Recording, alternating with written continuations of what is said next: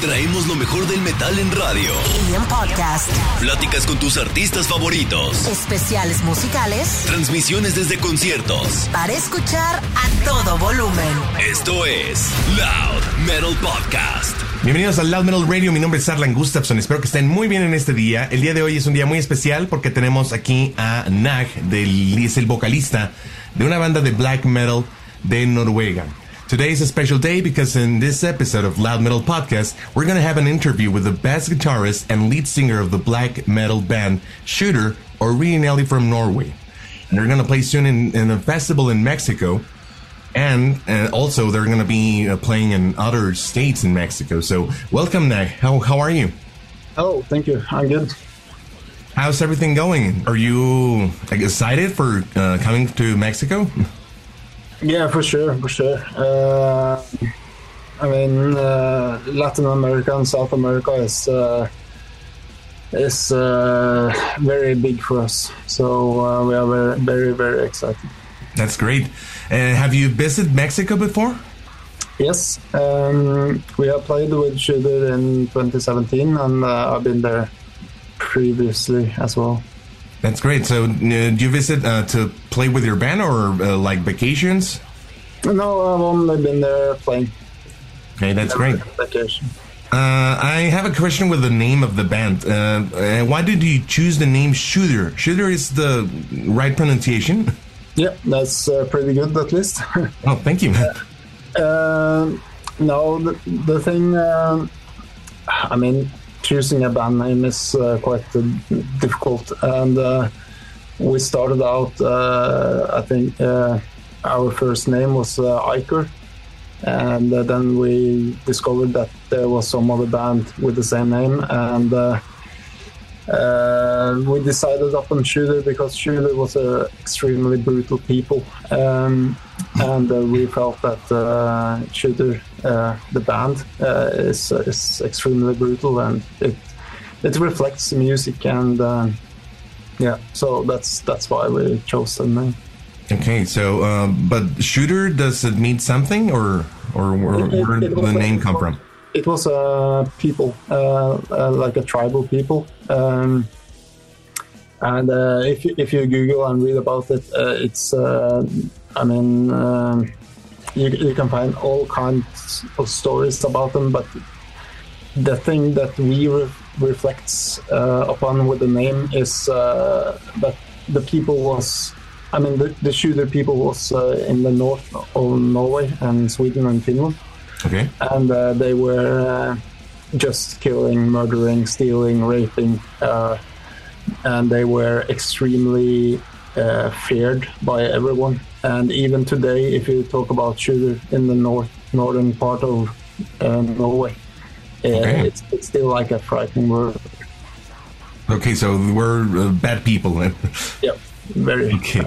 Uh, you recently released your new album, uh, Helvegr. Uh, what challenge? Um, what challenges did you have to on, on this new record? Uh, well, the, the, it's a long list, uh, as always. Uh, Yeah. But to make it short, uh, the first one was that uh, we had to part ways with uh, our drummer for 20 years. Um, but then we, we got Jon Rice to play drums, and uh, and second was that, uh, of course, it was uh, COVID. Um, so we had to uh, to do to record the album in Sweden with uh, Andela Rock, uh, but it was impossible for, for us to go there. Uh, so so we had to to do the whole recording process uh, totally different. Um, on the other hand, it was a good thing because uh, we ended up uh, doing the whole album with our friend and uh, uh, one of the previous guitarists in Tsjuder, um, Paul, um, which also played the guitar now uh, the last show actually. Um, so then we, we got to use all the time uh, we wanted. So we, we got to try out whatever amps, whatever sounds, whatever we we wanted. So spending years on the mix, but uh, yeah, it. Uh, I, I'm glad uh, everything turned out the way it did, and of course, there's things we would have done differently, but uh, that's for the next album. Okay, so that, that was a really big challenge. Yeah. So, um, what's the way, uh, or the yeah, the way that uh, the creative process on Tsjuder? So, do you write first the lyrics, then the melody, the the riffs? There's no recipe. Uh, we have done everything. Um, first uh, years, uh, it was me and Draugluin sitting together making riffs and putting together the songs. Um, and uh, sometimes we have the lyrics first. Sometimes, uh, well, we, we usually have the lyrics before the song, actually. Uh, Okay. But uh, on Helvegr, it was uh, it was kind of both. Um, but I was without thinking about the lyrics Yeah. uh, because uh, almost uh, the whole Helvegr album is, uh, is uh, written by Draugluin. Um, so this album was written by him. Okay. Uh, maybe the next one will be both of us. Um, we- don't know. It, it just turns out the way it, it does. But we, we are always working together. I mean, even though he he, he makes the music, uh, I have my strong opinions. yeah. So yeah. Uh, and and the process in the recording studio. Uh, do you start with the what's the first step? Typical thing with uh, you start with uh, the drums uh, Okay. um, and then uh, guitars and bass a little bit mixed and then we do like the, the uh, fill in guitars sometimes in the process and yeah Okay, okay, that's amazing. So, um, well, I, I was investigating uh, the the the all your albums, and I and I uh, saw that um, um, you have four EPs and uh, uh, like two demos. So, what's the challenge uh, in that time? In the nineties, uh, the challenges of recording your own EP and uh, and the demos. I, I think uh, you know uh, we started out uh, in '93, but we didn't release an album before uh, '99. I think uh, Kill for Satan was uh, at least recorded, um, and one of the reasons that we spent so long is that uh, uh, for us it was uh, expensive. So we, we didn't have the money to, to go to a professional recording studio to record. Uh, and we didn't have the the knowledge on on how to record ourselves. Uh, we tried to, uh, and uh, I mean the, the first demos are recorded by ourselves, and the, the sound isn't uh, the best. Um, so I think we we spent too much time. You know, uh, we we should have recorded stuff earlier, but you know we didn't have the money. So I mean, I mean that that was our challenge at least. and like um uh, saying well in this process then recording your own stuff uh, what uh, tips or advices can you share to young people who wants to start a band and start to record themselves I mean, today it's it's uh, pretty easy compared to uh, to 30 years ago.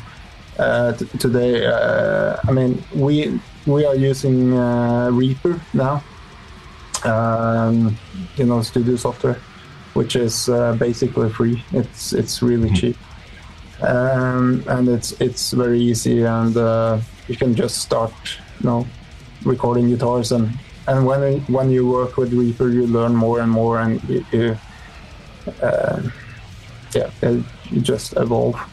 okay I, I think that's that's a good start. But, but I mean, uh, uh, what's most im- most important is that you write some good riffs and put them together in a decent manner, so that it, the music uh, needs to be good. You ca- you can't magically make good music by using computer software. Okay, great. Thank you.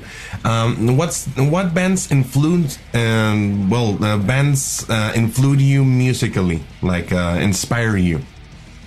Uh, very many.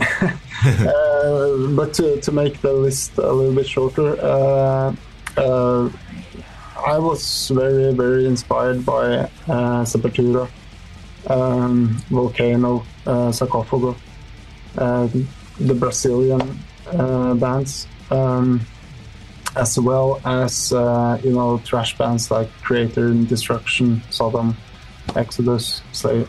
Yeah, Metallica, of course. Um, and and then um,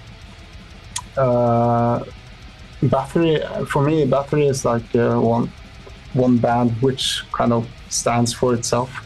Uh, and then uh, the the second wave of black metal, uh, you know, the early Mayhem, Darkthrone, Immortal, Burzum, Gorgoroth, uh, Marduk, uh, those bands. So, so it, it, I mean, it, it's a big mix of all the uh, old trash death bands.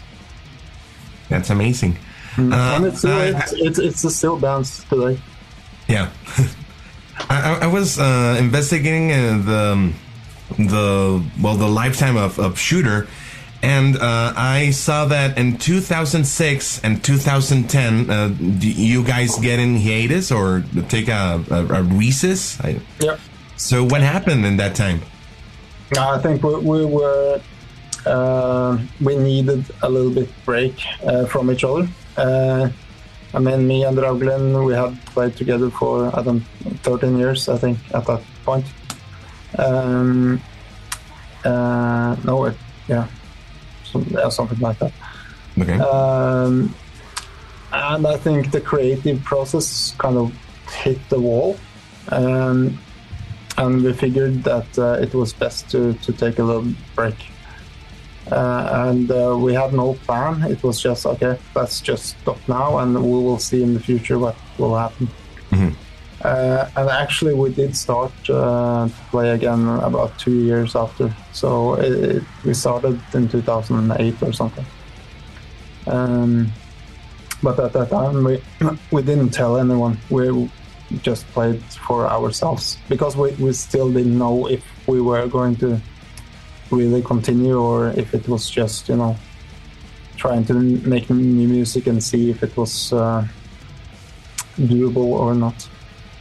Okay. So last question. Um, what's the future plans of Tsjuder? Uh, do you have uh, any plans of new records or just uh, going in concerts?